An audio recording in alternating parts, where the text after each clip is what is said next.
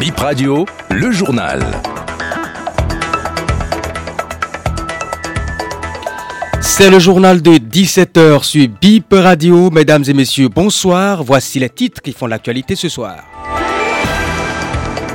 Urbain Lalou, ancien directeur de la police judiciaire, retrouvé mort dans sa chambre d'hôtel dimanche. Les circonstances du décès pas connues. Que dit la loi sur le remplacement d'un député titulaire qui meurt en plein mandat Joël Ataï nous interprète les textes du Parlement.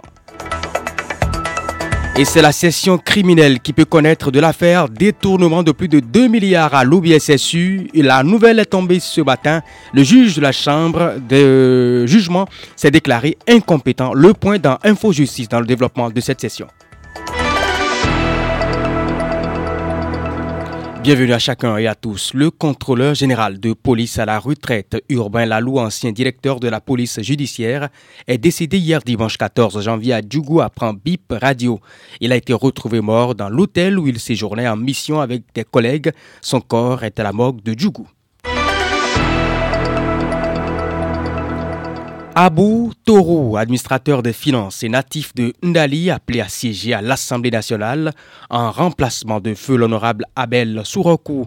Il devra poursuivre la mission déjà entamée par son prédécesseur, légiférer et contrôler l'action du gouvernement. Son installation va intervenir après les obsèques du titulaire prévues pour le 20 janvier 2024 prochain.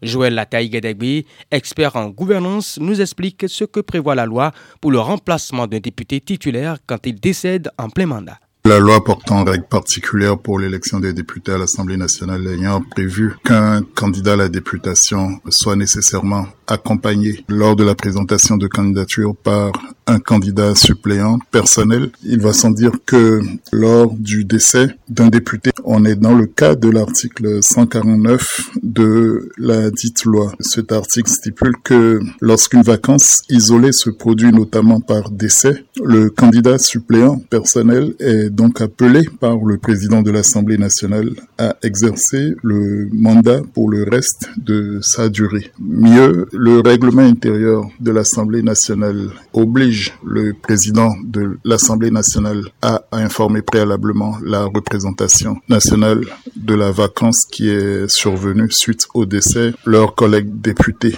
Et dans un deuxième temps, l'article 113 alinéa 2 oblige le président de l'Assemblée nationale a notifié au gouvernement décès ainsi survenu en précisant le nom du député défunt et donc par conséquent l'identité du député ou du suppléant appelé donc à assiéger désormais en lieu et place du défunt.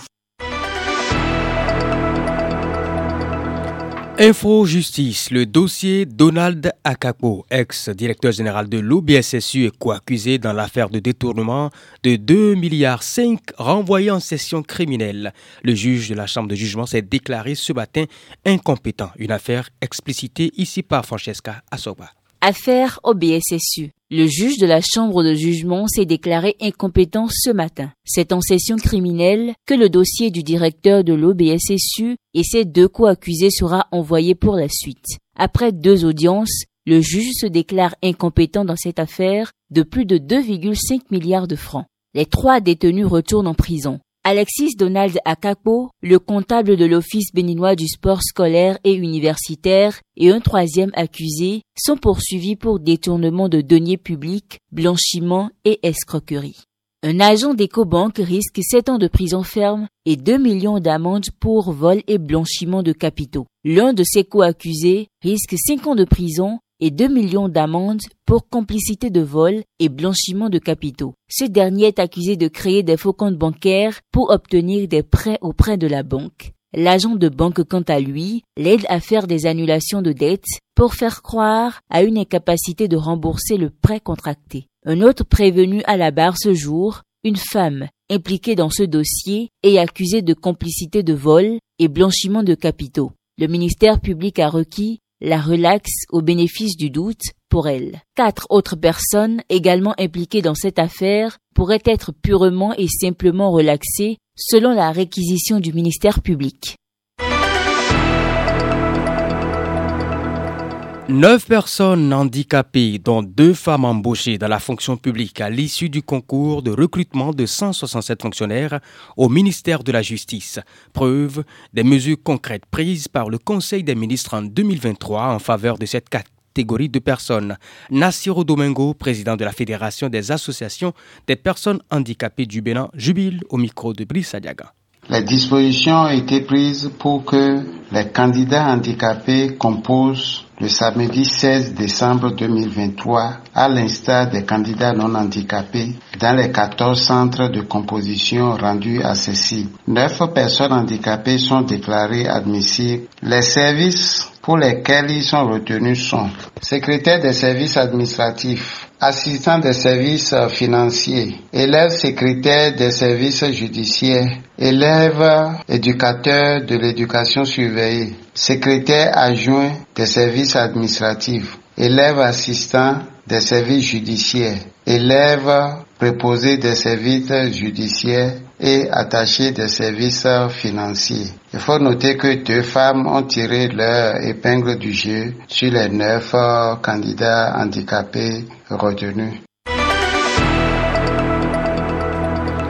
On parle sport pour boucler BIP Info. 17h, mesdames et messieurs, hors du continent africain. Vous le savez depuis hier, le Real Madrid soulève son premier trophée de la saison, la 13e Supercoupe d'Espagne de son histoire.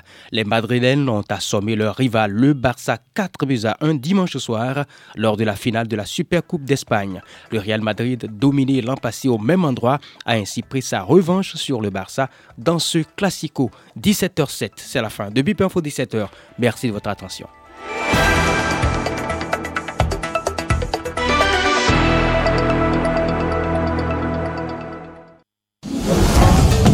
Bip Radio, la radio qu'on ne quitte jamais.